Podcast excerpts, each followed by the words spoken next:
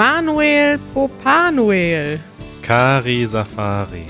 Na, wie geht's dir? Sehr gut, wie geht es dir? Montagmorgen und ich bin heute richtig aktiv gewesen schon. Ja. Anders als sonst am Montagmorgen. Ich bin nicht gerade aufgestanden, sondern ich bin schon seit vier Stunden wach. Der Wahnsinn, ich auch. Ja, Was hast du denn schon Schönes gemacht? ich aber unfreiwillig. ich war äh, beim Notar, beziehungsweise bei einer Notarin. Und da haben wir einen, da musste ich eine Unterschrift leisten. Es war ein Termin. Ich war in einem, in einer Kanzlei, ja.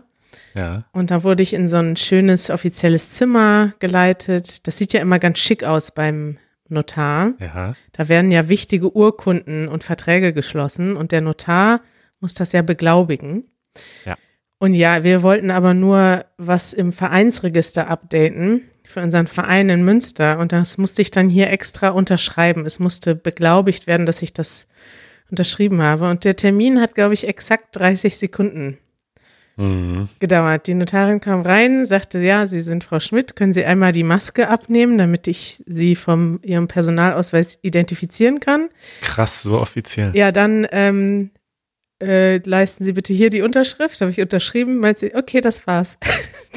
Ja, und für, den, für die 30 Sekunden hat sie wahrscheinlich relativ gut verdient. Ne? Für die 30 Sekunden war ich eine Stunde unterwegs. Das kommt auch noch dazu. Ja.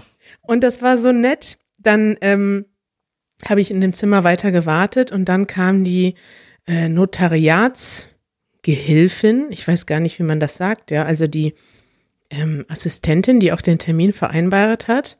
Und die hat schon damals äh, die Gründung unserer Firma beurkundet oder den Termin vorbereitet Ja. und sagt so, ja, äh, Frau Schmidt, Sie sind mir schon damals so bekannt vorgekommen. ja. Und dann äh, sagte sie, dass sie ähm, 2014 nach Deutschland gezogen wäre und damals immer unsere Videos geguckt hat. Ah. Ja, und jetzt arbeitet sie in, im, im, wie nennt man das denn, in dieser Kanzlei, in diesem Notariat. Und das war so sympathisch, weil das war so ein offizieller Anlass. Mhm. Normalerweise treffen wir ja mal Leute so auf der Straße, so, hey, Ja. Kari oder hey, Easy German, hallo. Und das war so, so offiziell so, weil das war so alles so ganz schick. So. Ja. Ich fand das super sympathisch. Einmal hier das Dokument unterschreiben und dann hier noch die Autogrammkarte bitte. Ja, so war es nicht. Aber es war so lieb und so äh, nett, weil das hat diesen, diesen offiziellen Termin so ein bisschen persönlicher gemacht. Hm. Schön. Ja, und wie war dein Morgen so bisher? Ach, mein Morgen war äh, auch nur geprägt von kleinen Erledigungen. Aber weißt du, was ich gestern gemacht habe? Nee. Ich war gestern spazieren im Tegeler Forst und Oh. war am Tegeler Schloss. Und weißt du, wer da gelebt hat und auch begraben ist? Ich stand an seinem Grab. Nein. Alexander von Humboldt. Oh. Und Alexander von Humboldt, also ich meine, das weiß man ja oder sollte es wissen, vor allem als Berliner, war ja so einer der größten ja, Naturwissenschaftler und Entdecker irgendwie aller Zeiten. Also was der in seinem Leben alles erforscht und entdeckt und dokumentiert hat, ist unglaublich. Und irgendwie, ich habe mich noch nie so richtig mit ihm beschäftigt. Ich weiß, in einem meiner Lieblingsbücher, äh, The Art of Travel von Alain de Botton kommt er vor. Aber ich habe heute Morgen so ein bisschen durch den Wikipedia-Artikel nur gescrollt und dachte, mein Gott, also der Mann der hat ein beeindruckendes Leben geführt und da muss, muss ich eigentlich mal eine Biografie lesen. Und der wohnt hier, der, der, der wohnte hier um die Ecke von Der- der- uns und, ja, und jetzt liegt er da unter der Erde.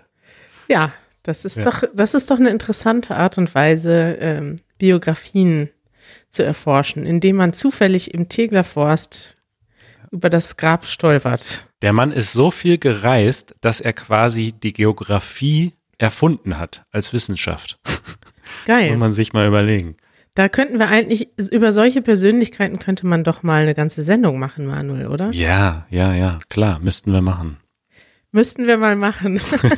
da machen wir mal eine Liste. Wir wollen ja demnächst auch mal hier so ein Redaktionstreffen einberufen Ja, für unseren Podcast, wo wir mal richtig ein paar Wochen im Voraus planen.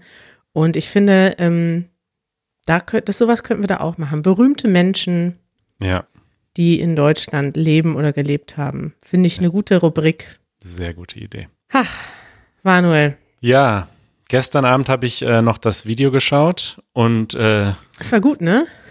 das war gut, aber es gab einen kleinen Skandal. Willst du da noch erzählen, was da passiert ist Es gestern? ist ja gar kein Skandal, aber es war wirklich witzig, weil das Video war so circa drei Minuten online und dann Ja. kam ein Kommentar, war euch bewusst, dass ihr Roland Hartwig von der AfD interviewt habt?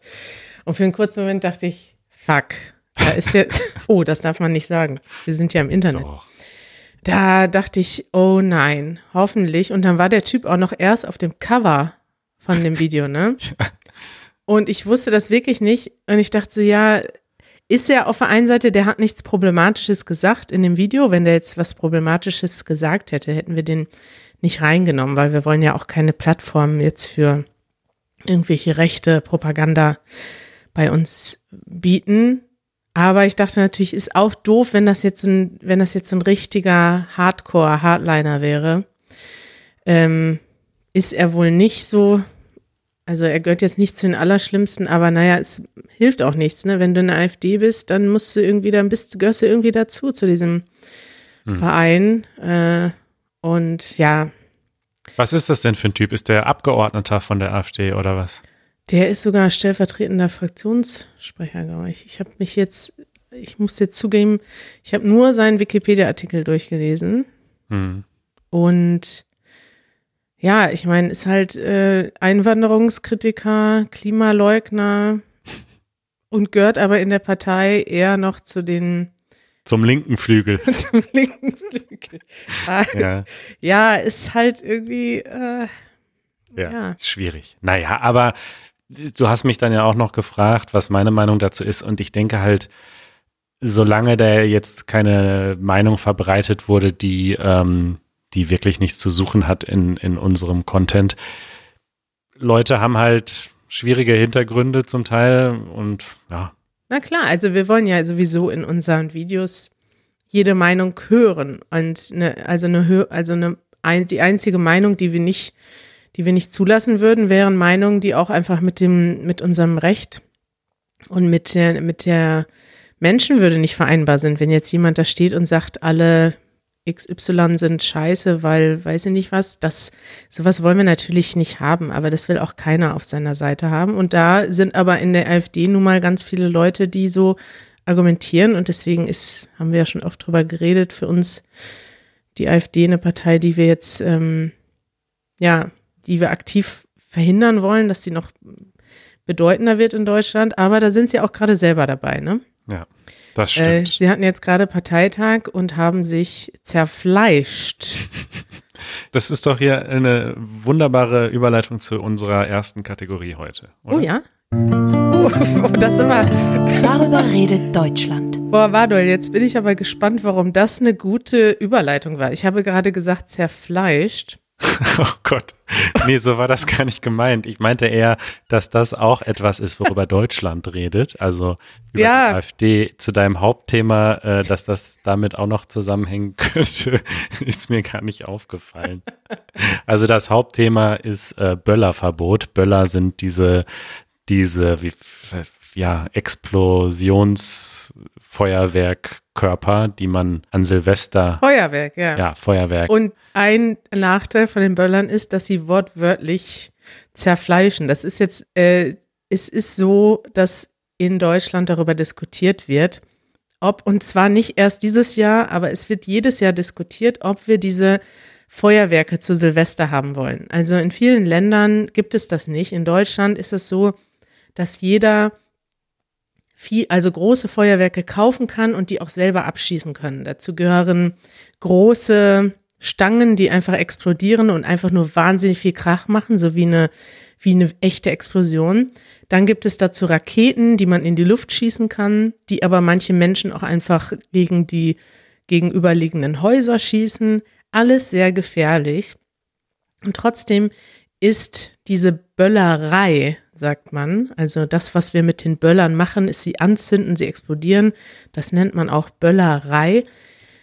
Diese Böllerei ist in Deutschland irgendwie so ein, so ein ah, so ein Thema, genau wie das Tempolimit auf den Autobahnen oder wie die, keine Ahnung, wie die Schusswaffen in den USA. Das ist ein Thema, was eigentlich, was einfach daran scheiden sich die Geister, daran reiben sich die Menschen Ja. und alle müssen sich darüber irgendwie, also es wird darüber gestritten und diskutiert, als wäre das das wichtigste Thema der Welt. Aber es ist eigentlich, weiß nicht, was sagst du denn dazu? Ja, erstmal möchte ich nochmal erklären, dass diese Böller und Raketen in Deutschland legal sind an Silvester. Also man darf das nicht das ganze Jahr über machen, aber ein paar Tage vor Silvester dürfen die Supermärkte anfangen, diese Dinger zu verkaufen. Da gibt's auch irgendwelche Limits, wie laut die sein dürfen und so weiter. Also diese ganz riesigen China-Kracher, äh, die fast schon irgendwie wie Dynamit dann aussehen, die sind auch hier verboten, aber ähm, ganz viel ist eben auch erlaubt. Und da werden jedes Jahr Millionen für ausgegeben, weil ganz viele Leute an Silvester das machen. Und zwar vor ihrer Haustür, jeder privat für sich. Richtig, Millionen. Das ist aber auch schon der Grund, warum die wahrscheinlich nicht abgeschafft werden. Also aus Sicht der Politik gibt es ja eigentlich keine Vorteile außer, des, außer dem Umsatz. Ansonsten Mhm. gibt es doch nur Nachteile, oder? Ja, und dass halt super viele Leute wirklich das einfach lieben und das für die da, zu Silvester dazugehört. Und wenn man das verbietet, dass ähnlich wie jetzt das Tempolimit auf der Autobahn eben relativ viel äh, Protest auslöst in der Bevölkerung. Meine persönliche Meinung ist auch, dass ich das relativ unverständlich finde. Also ich habe das als Kind auch gerne gemacht oder als Jugendlicher. Ich kann das auch verstehen, dass äh, mit dem Feuerspielen immer eine gewisse Faszination mit sich bringt. Aber die Nachteile sind einfach völlig unverhältnismäßig. Ja, also nicht nur, dass man dieses Geld einfach für ganz andere Dinge ausgeben könnte. Okay, kann man ja noch sagen, jeder kann sein Geld ausgeben, wofür er will. Aber ähm, zum Beispiel in Berlin steigt wegen, und in ganz Deutschland, glaube ich, steigt wegen dieser ganzen Böllerei jedes Jahr an Silvester die Feinstaubbelastung auf ein Vielfaches des zugelassenen Wertes. Also die Luftqualität wird richtig, richtig, richtig schlecht. Äh, Und ganz viele Menschen, die Asthma haben, haben dann unglaubliche Probleme. Dadurch habe ich übrigens rausgefunden, dass ich leichtes Asthma habe, weil ich an Silvester Atemprobleme habe. Wenn du Ja. an so einer richtig krassen Kreuzung wohnst und das kommt dann noch drauf an, wie das Wetter ist, wenn die Wolken tief hängen und die Luft nicht so gut abzieht, dann kannst du richtig, ich kann nicht richtig ein- und ausatmen an Silvester. Und das ist einfach krank, wenn man sich das überlegt, dass man freiwillig die Stadt so zusmockt. Also das ist Das ist total krass. es gibt ja auch äh, Statistiken, ich glaube, ich bin mir nicht mehr sicher, wie die Zahl war, so zwischen 17 und 25 Prozent des jährlichen Feinstaubs, also das, was sonst von den Autos abgesondert wird, wird an diesem einen Tag Ja, produziert durch die Böller. ja. Dazu kommen noch aber alle möglichen anderen Sachen. Genau, ich wollte noch sagen, dass ganz viele Menschen, die vielleicht einfach ängstlich sind oder vielleicht auch bestimmte äh, psychische Erkrankungen haben, wahnsinnig darunter leiden, unter diesem Krach. Also das ist ja auch ein unglaublicher Krach. Tiere auch. Tiere natürlich auch, ganz viele Hunde und so weiter leiden unter diesem Krach. Dann kommen die Aspekte, die, ich sag mal, ähm, gesellschaftlichen Aspekte dazu, dass dadurch jedes Jahr Feuer ausgelöst werden und ein bestimmter Prozentsatz an Menschen sich äh, Verletzungen zuzieht, bis hin zu ganzen Händen und Armen, die dann da verloren werden durch, da sind wir wieder beim Wort zerfleischen. Es ist wirklich so, dass an Silvester sind in Deutschland alle Handchirurgen und so plastische Chirurgen und so im Dauereinsatz. Das ist wirklich so. Und in Berlin wird ständig werden Leute in die Notaufnahme eingeliefert, weil sie irgendwie einen Finger verloren haben. Also okay, an der Zahl gesehen sind das jetzt vielleicht nicht sind vielleicht nicht Hunderte, aber es sind genug. Und es ist einfach krank, wenn man sich überlegt, dass alle all solche Chirurgen an Silvester arbeiten müssen, weil man schon damit rechnen kann, dass sich die Leute einfach die Finger abreißen wegen irgendeinem Scheiß. Ich habe da einen ganz interessanten, ähm, darf ich dir mal einen Tweet vorlesen, ja? Oh, sehr gerne. Ich liebe es, wenn du mir Twitter vorliest. Den habe ich gestern als Foto bei Instagram gesehen. Ah ja, so bist du auf Twitter aktiv. Screenshots auf Instagram. Genau. Und zwar auf dem Profil, was ich gar nicht abonniert habe, aber was mir so in meine Teil Timeline gespült wurde von einer linken Bundestagsabgeordneten. Die hatte das dann reproduziert. Der Account heißt Dr. Wow Miau.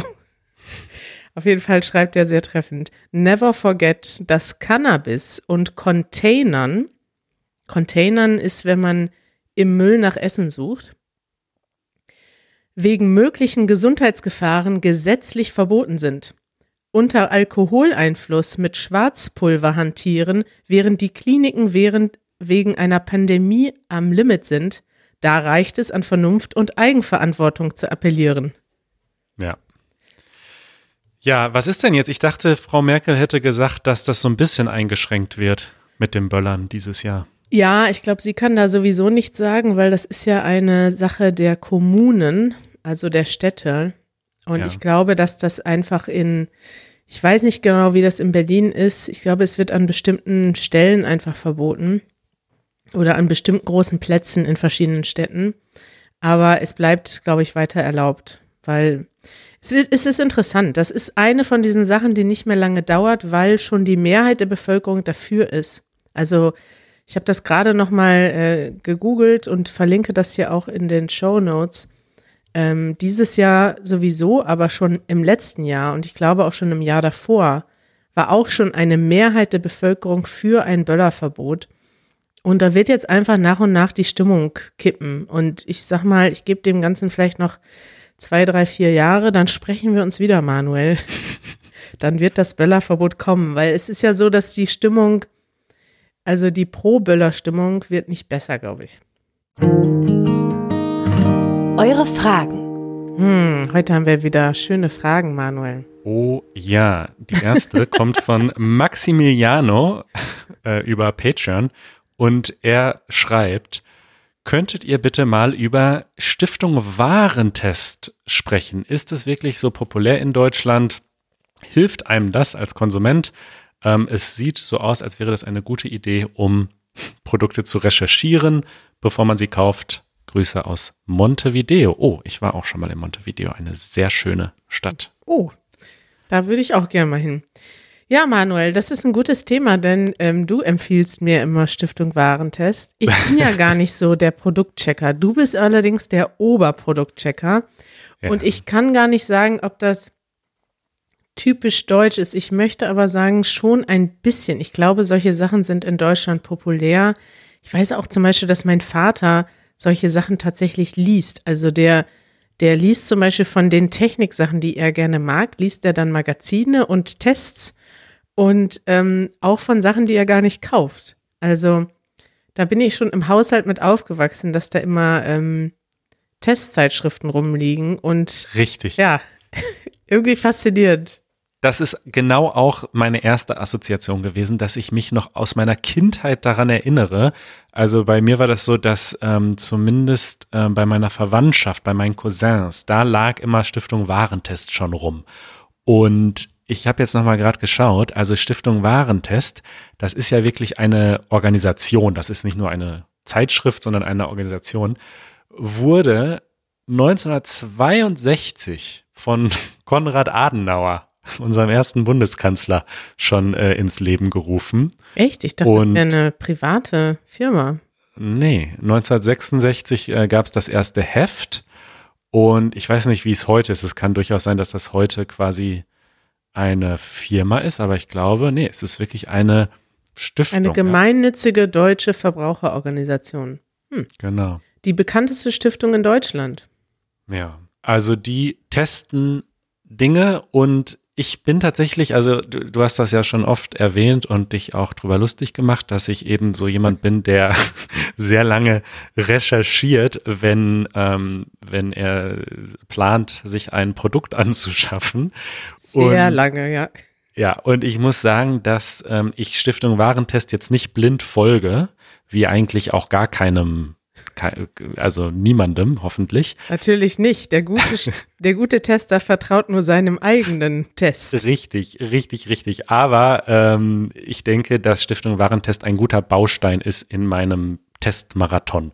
Also es ist vielleicht ein bisschen zu vergleichen mit Wirecutter in den USA. Das war lange eine unabhängige Website, mittlerweile gehört es zu New York Times.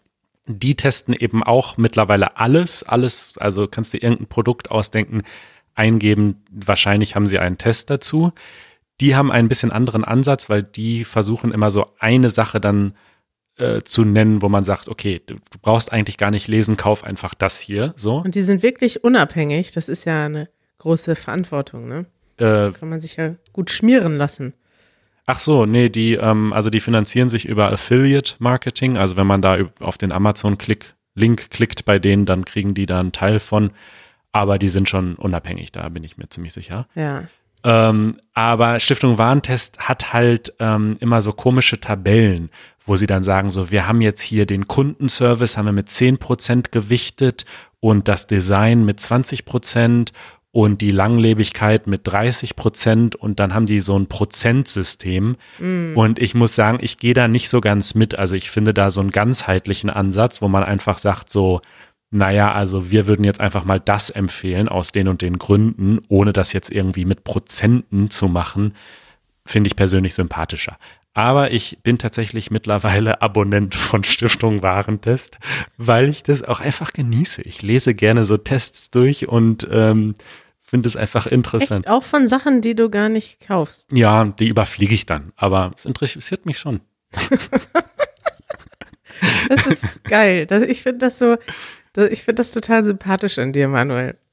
Ich kann das überhaupt nicht nachvollziehen, weil mich das überhaupt nicht interessiert. Ich hasse so etwas. Jetzt, wenn ich mir was kaufen will, ich würde am liebsten so eine Entscheidung in einer Minute treffen.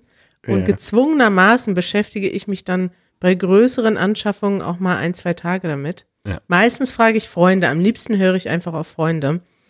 Aber ich finde das geil, ähm, dass du dir jetzt zum Beispiel mehr Gedanken darum machst, welche Kaffeemaschine wir kaufen und uns dann etwas empfiehlst. Das finde ich einfach toll. Toll, ja. toll, toll, dich in der Familie zu haben, Manuel. Aber das ist halt auch wirklich schwierig, weil ihr wollt ja sozusagen einen Kaffeevollautomaten ähm, was jetzt nicht nur eine Espressomaschine ist, sondern wo man vielleicht auch, ja, weiß ich nicht, was ist denn die Definition von Kaffeevollautomat? Also ein Gerät, was möglichst auch schon eine Mühle mit integriert ich hat. Ich weiß ja noch nicht mal, was wir wollen, aber finde ja, ich gut, genau. dass du uns auch noch bei der Auswahl des, der richtigen Art von Kaffeemaschine hilfst. Es ist so schwer, da etwas zu finden, was wirklich einfach, einfach gut ist. Also da kann man wirklich monatelang recherchieren. Ja, lieber nicht. Übrigens, äh, guck mal, ich habe dir gerade ein Foto geschickt. Das stelle ich, das können wir vielleicht mal in die Show Notes stellen. Das ist das Gebäude von Stiftung Warentest. Das finde ich, das ist so ein richtig typisches, richtig hässliches Westberliner Gebäude. So, ja. das ist, das ist schon grenzwertig, oder? Ja, ist sehr neutral und langweilig. Passt gut. Ja, finde ich gut. Da würde Stiftung Warentest, wenn sie ihr eigenes Gebäude auf ähm, nutzen. Testen würden. Auf, wenn sie eigenes Gebäude nutzen würden, ähm, würden sie wahrscheinlich der Schönheit, die Schönheit niedrig bewerten, aber nur mit 5% gewichten. das kann sein, ja. Ja, Kari, das äh, war eine bunte Sendung. Wir haben noch einige Fragen, die wir vielleicht in den nächsten Tagen und Wochen noch ähm, angehen wollen. Wir müssen mal wieder mehr Fragen beantworten, ja. Da kommen auch lustige Sachen bei rum. Wie zum Beispiel jetzt unsere Stiftung Warentest. Unser Test von Stiftung Warentest. Also ich kann es empfehlen. Ich würde es äh, lesen. Wie viel kostet das im Monat? Ach, weiß ich nicht, da, da bin ich, da du, das andere, was du ja oft rausstellst, äh, ist, dass ich so ein Fuchs bin und ja. hatten so ein Angebot, äh, wo man irgendwie ein halbes Jahr äh, abonniert und dann kostet aber jedes Heft. Ein halbes Jahr zum Preis von einem. Umgekehrt. Also irgendwie, ich zahle da im Moment irgendwie nur ein Euro oder so pro Heft. Äh, Heft? Das, du kriegst das Heft nach Hause geschickt? Ja, ja. Ich mag das jetzt in letzter Zeit so. Am Sonntag setze ich mich manchmal auf die Couch und lese ein bisschen. Was? Ich habe zwei, ich habe zwei Hefte abonniert. Du hast doch ein Retina-Display. Stiftung Warentest und die CT. Das ist ähm, das größte äh, IT-Magazin Europas. Und ähm, das ist so ein bisschen wie Stiftung Warentest nur für richtige Nerds, weil da wird über Platinen geschrieben Mhm. und solche Dinge. Und ich genieße das am Sonntag, mich so ein bisschen auf die Couch zu setzen und darin zu blättern. Boah, ich kann mir das total vorstellen. Manuel sitzt sonntags mit seinem Lieblingskaffee von seinem Kaffeegrinder, den er sechs Monate recherchiert hat, auf dem Sofa und liest Teste von Produkten, die er nie kaufen wird. So sieht's aus. Eine sehr gute Beschreibung. Wunderschön, Manuel. Ja, Kari, dann wünsche ich dir einen produktiven Montag und wir hören uns übermorgen. Bis übermorgen. Tschüss. Ciao.